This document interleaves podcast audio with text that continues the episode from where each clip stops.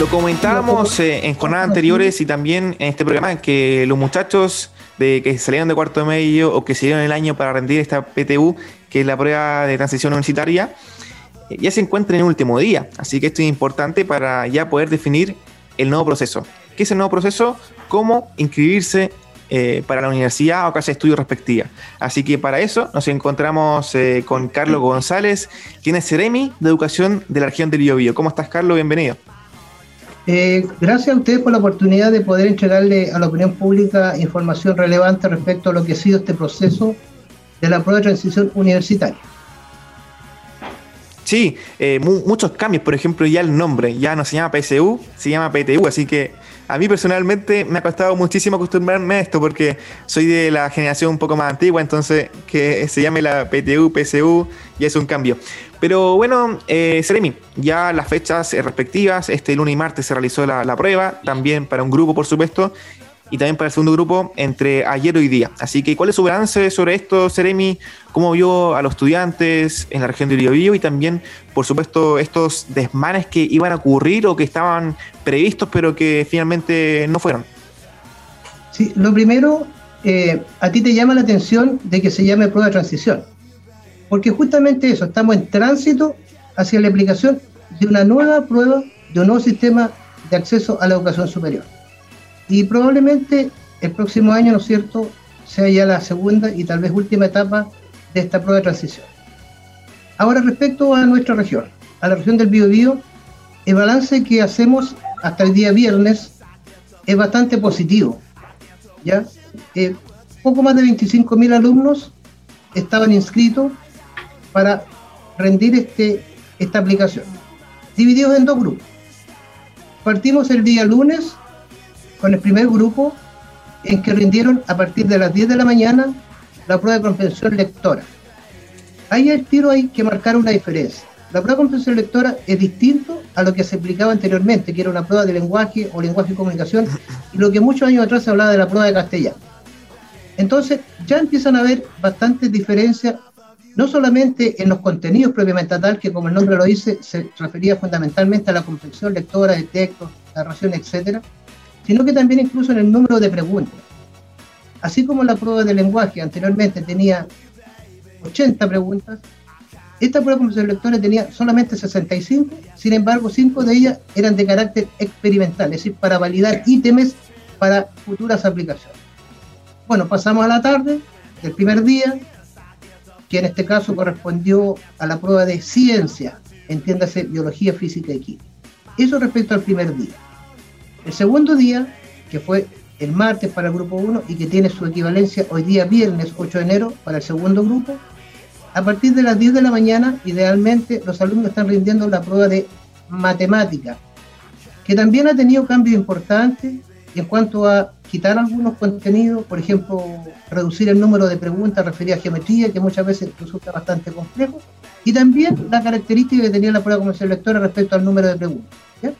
Y otra indicación importante es que las pruebas anteriores, en el caso de estas pruebas obligatorias de comprensión lectora y matemática, tenían como alternativa cuatro opciones, digamos de la A a la E. Ahora se redujo solamente en el caso de esas pruebas obligatorias a cuatro opciones. Por lo tanto, obviamente hace más factible responder de manera acertada. Y terminamos a la tarde con la prueba de Historia y Ciencias Sociales, que es de carácter electivo. Eso significa que los alumnos pudiesen haberse inscrito ya sea para ciencias o también para la prueba de historia y ciencias sociales, dependiendo fundamentalmente de la carrera a la cual aspiran incorporarse. Esa es como una información, eh, digamos, de base importante.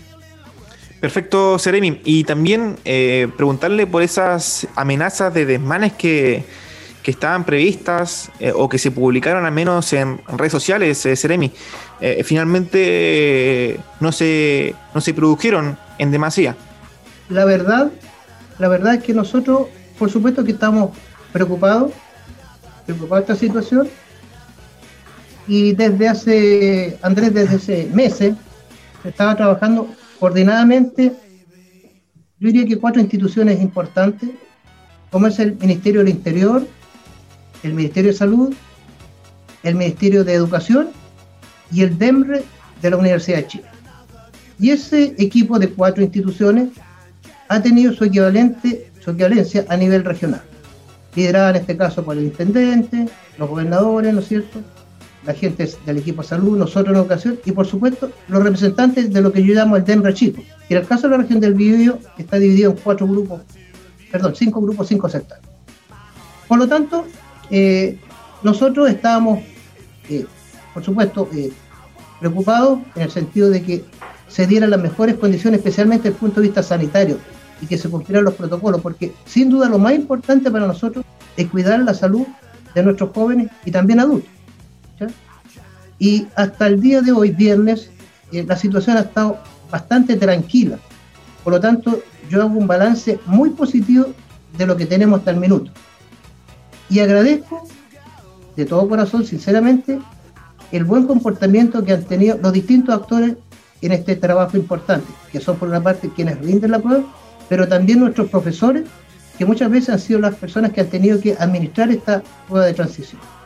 Así que, insisto, es un balance positivo y no han habido prácticamente ninguna situación que se pueda observar como anómala. Perfecto, Seremi, eso es...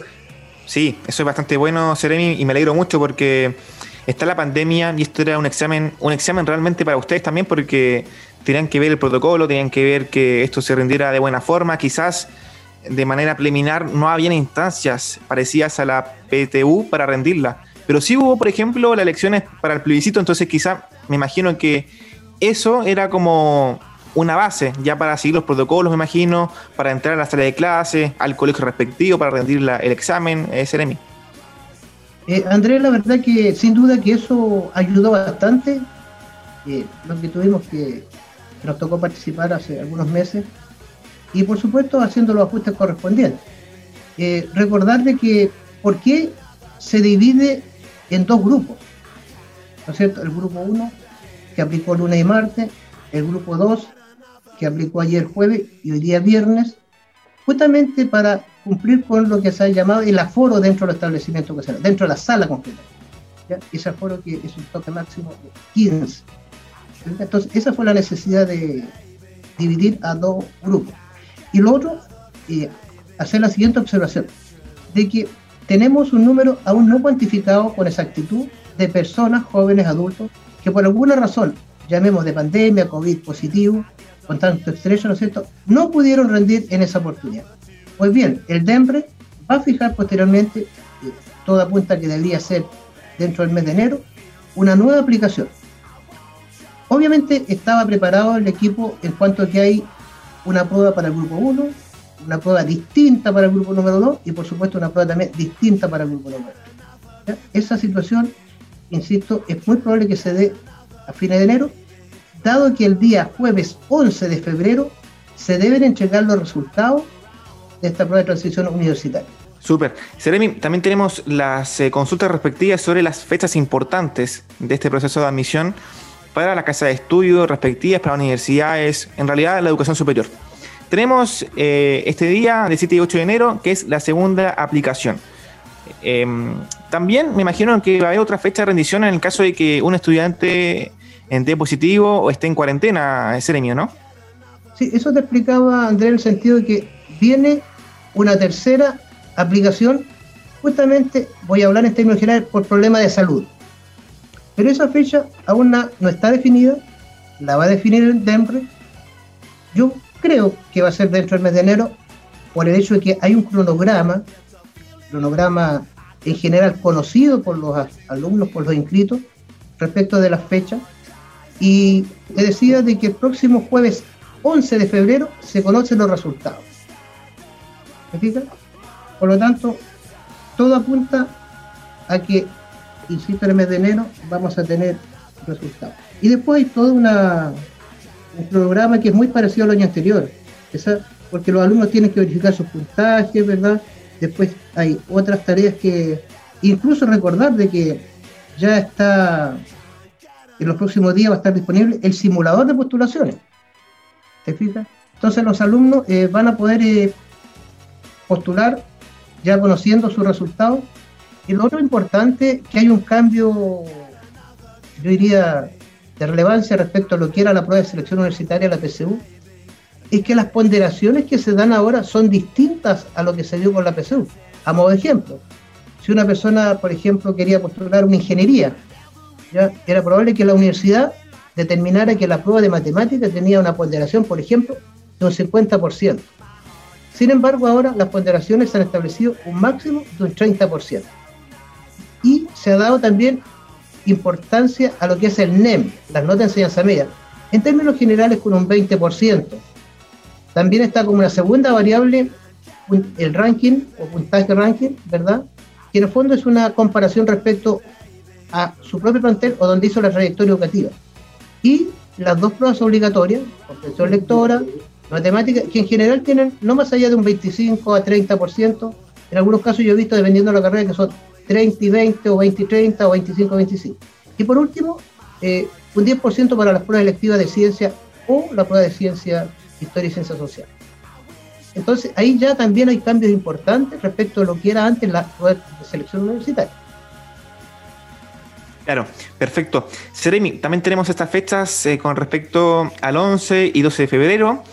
Eh, perdón, el día 11 se publican los eh, resultados de, este, de esta prueba, mientras que el 11 y 12 de febrero se puede verificar los puntajes y también la solicitud de rectificación, si corresponde Seremi. también tenemos el día del 11 al 15 de febrero la postulación. Y ahí, Seremi, si usted puede dar consejos para realizar el proceso de, postulación de manera efectiva, porque hay muchos estudiantes que, pasan por experiencias negativas, por no saber postular bien, por confundirse, eh, por no colocar bien las opciones. Han pasado esos casos y, finalmente es prácticamente perder el año porque algunos no, lo hacen bien y, después ven sus resultados de, selección y, no están en ninguna universidad que, quisieron postular.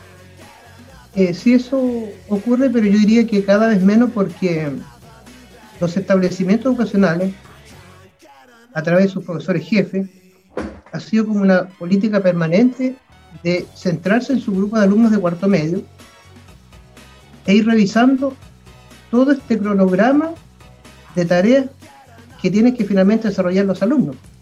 Y recordar de que, por ejemplo, más o menos en julio ya estaba eh, disponible en la página del, del DEMRE eh, todo lo referido a los cambios que tenían estas pruebas, fundamentalmente en cambio de los contenidos.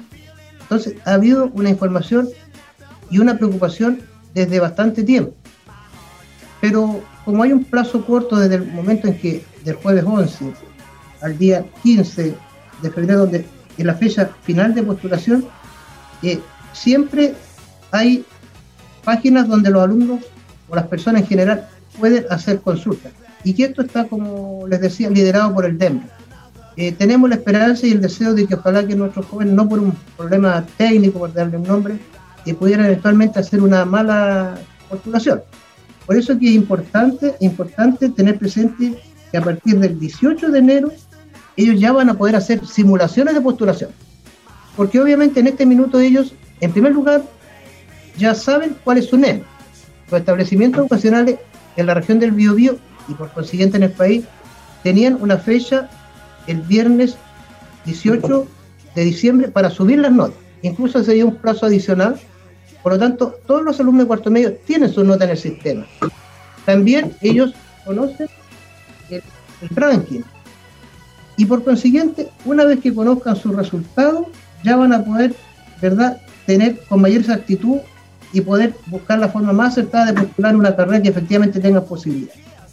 Así que eh, estamos bastante esperanzados de que estos procedimientos se desarrollen de la mejor forma posible. Por eso es que se habla de un simulador de postulación, porque en este minuto tenemos dos variables, que son las notas en y el puntaje, eh, eh, listos de exposición, solamente nos falta conocer los resultados de las otras pruebas.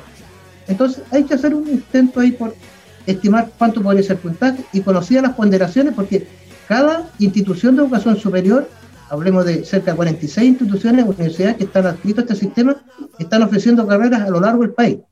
Entonces, en la simulación que se va a poder hacer a partir del 18 de enero va a ser también importante.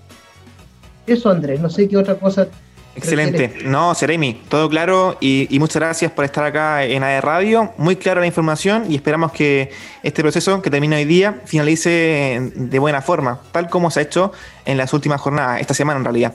Eh, Seremi, y también agradecerle el tiempo porque sabemos que están con muchas reuniones, con mucha pega en estos momentos, especialmente en esta semana, que es la rendición de la PTU, pero igual se hizo el tiempo para, para estar con nosotros. Así que, agradecido. para nosotros, Andrés, para nosotros es de suma importancia dar información, como digo yo, de primera fuente a los auditores de AER Radio en este caso y por supuesto a la opinión pública. Así que para nosotros es una ayuda lo que usted darnos la oportunidad de, hacer esta presentación. Excelente, Seremi. Muchas gracias y estamos en contacto. Un fuerte abrazo. y a cuidarse, lo más importante. Por supuesto, cuidando. Gracias.